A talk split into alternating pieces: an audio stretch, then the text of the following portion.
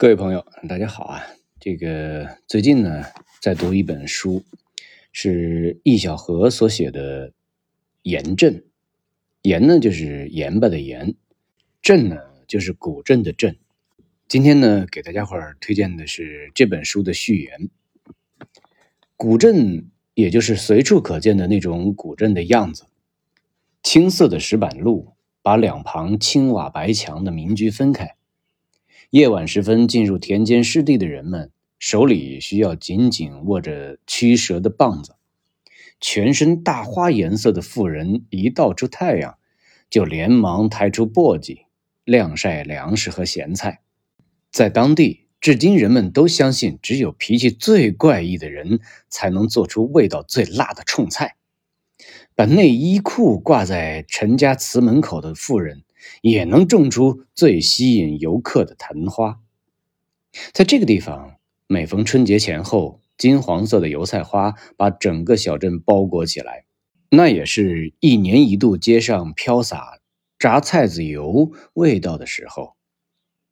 暗沉的天空下，所有的街景都呈现出来水墨的颜色。常年居住于此的人们，表情闲散。那种表情仿佛从童年开始就似曾相识。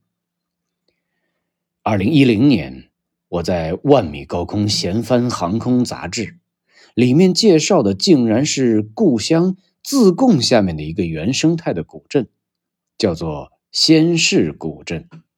古镇始建于一四零零年前的隋朝，是我此前从未听闻过的一个地方。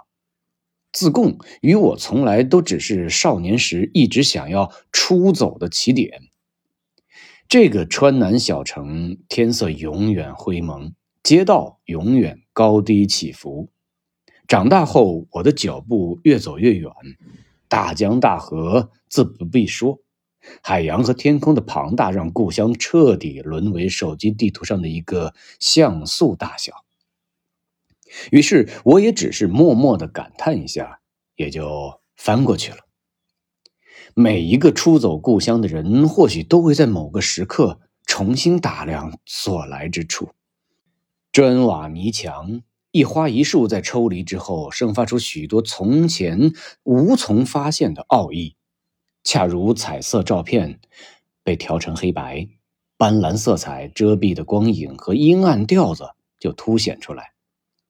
抵达古镇的那天是二零二一年七月十四日，我在纸质日历上对这一天勾画良久。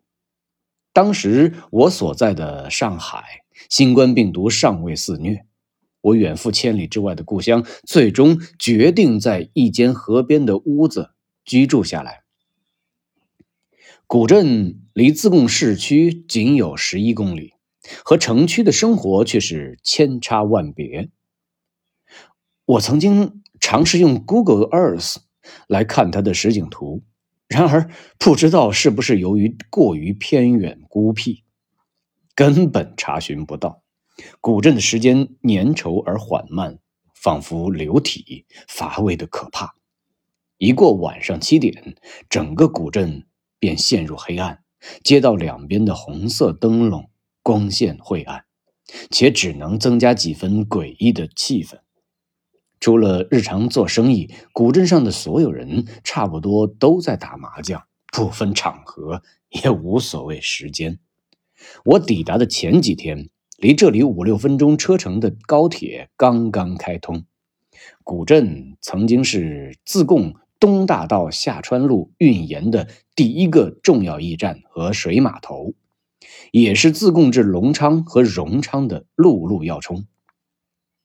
如果说当初自贡这个城市是因盐设市，古镇则是因盐设镇，这也是后来我给这本书取名为“盐镇”的缘故。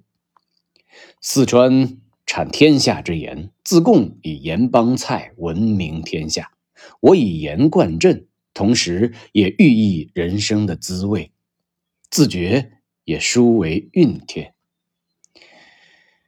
去往古镇的路上，会路过大片的农田，还能看到成群的白鹭。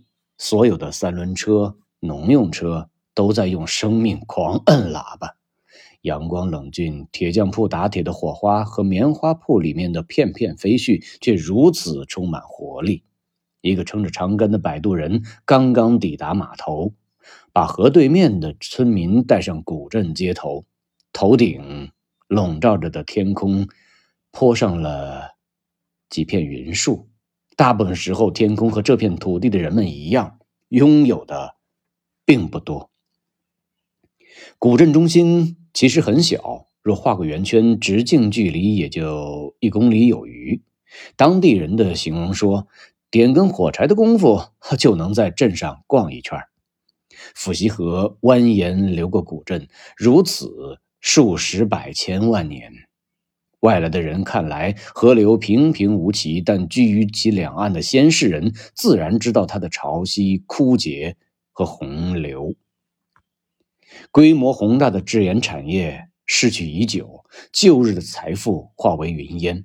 自贡从曾经的川 C 沦为现在的一个五线城市，在镇上生活的人们的生活更是介于贫困和温饱之间。